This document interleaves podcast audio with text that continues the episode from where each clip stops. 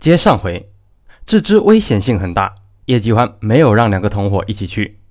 先期接触的时候呢，李队长提出可以先收下二十五万港币的货，如果发现货没有问题，下面他可以全部收下。叶继欢提出，李队长必须带着二十五万港币的现金，在湾仔中环广场车库交易。李队长带着二十五万现金和三个警员，按照约定时间来到车库。叶继欢观察了一下，觉得李队长没有什么异常，就开车过来了。你怎么才来？我们等了好久了。别废话，钱呢？李队长打了个手势，身后的警员拉开提包，里面是崭新的港币现钞。好，你先带着十万港币上车，让你的手下在外面等着。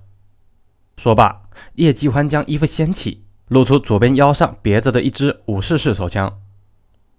你们别乱来啊，不然我对你们不客气。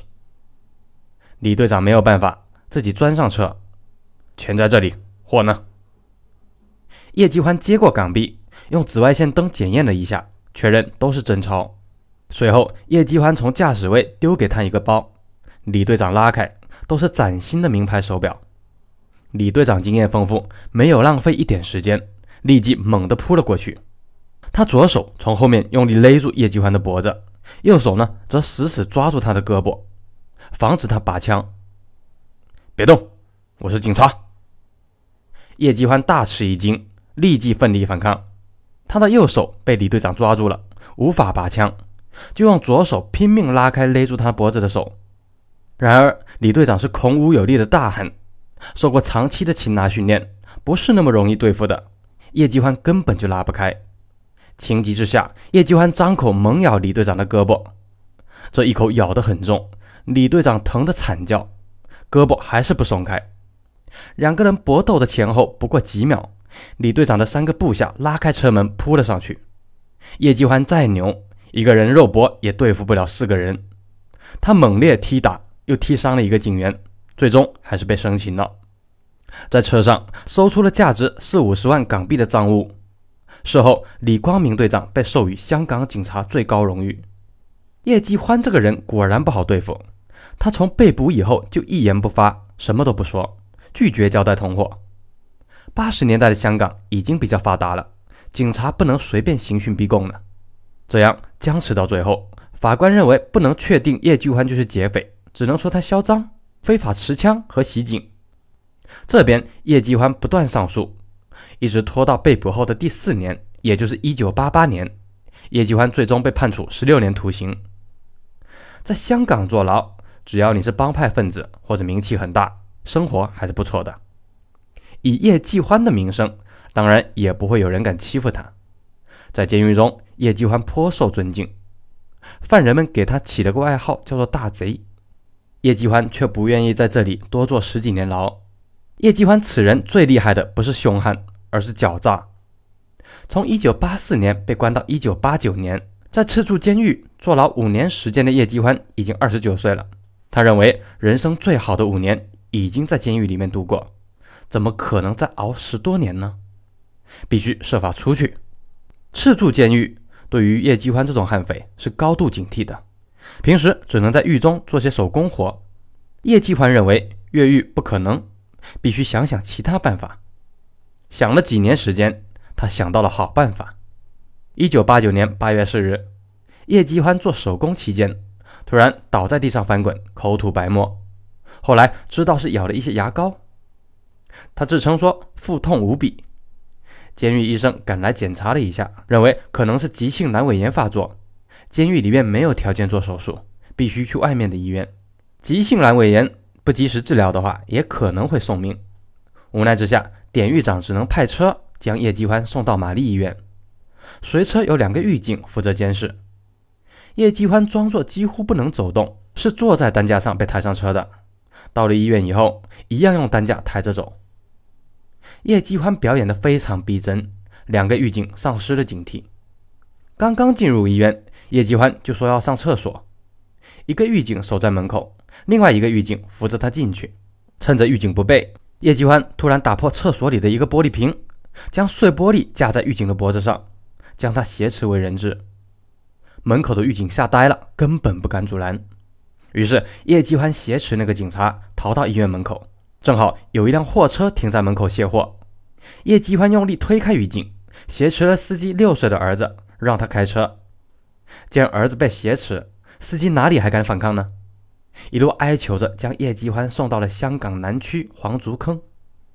期间，叶继欢强迫司机脱下衣服，同自己的球衣交换。叶继欢下车以后，搭上了一辆路过的巴士，消失在人群中。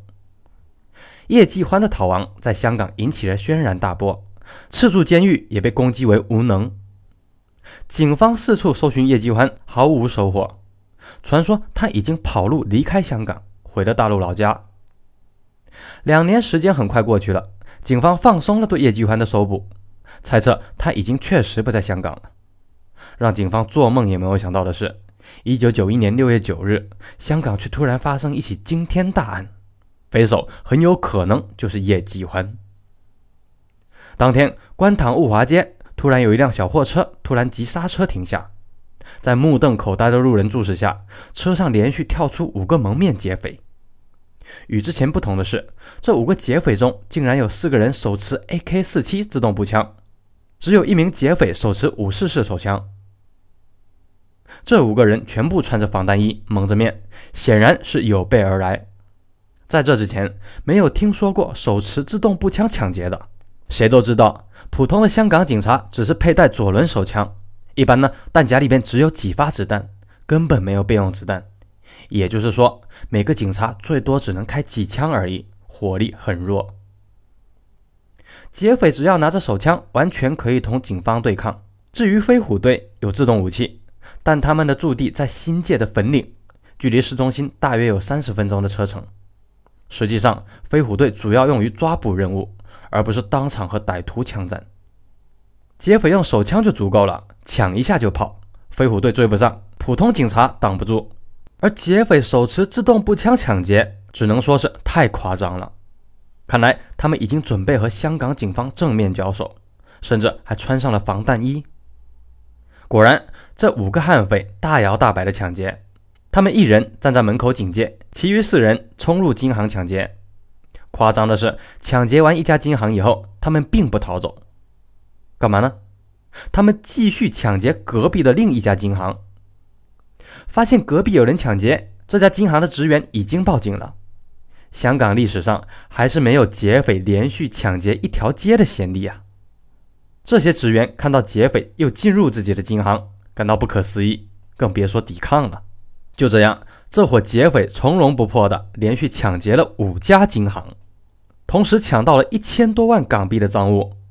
歹徒作案手法极为熟练，后来计算，平均抢劫一家金行只用了三分钟。不过，一共有五家金行，前后花费了接近二十分钟时间。香港警察已经赶到了，连新界粉岭的飞虎队也紧急赶往这里。没想到，这伙歹徒根本不怕警察，看到警察立即开枪。他们显然有了一定的实战经验，直接在远距离不断用自动步枪射击压制警察。警察的左轮手枪精确射程在五十米之内，而 AK-47 有效射程高达四百米。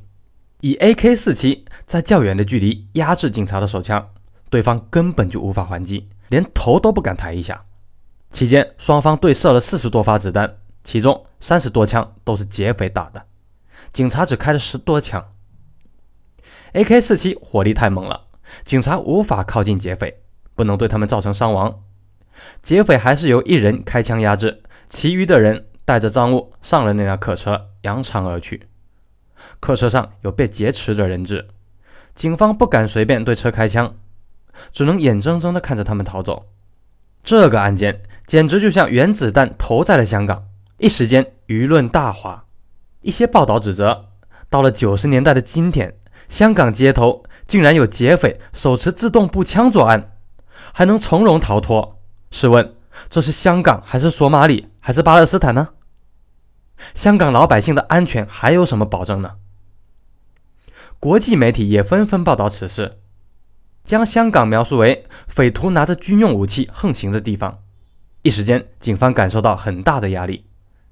此次劫匪有着很好的嚣张渠道，被抢走的一千多万港币赃物，如同人间蒸发一样不知去向。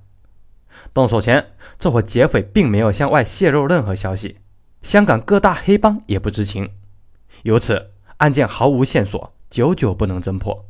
对叶继欢非常熟悉的赤柱监狱狱警看了录像，认为其中一名蒙面劫匪体态同叶继欢非常相似。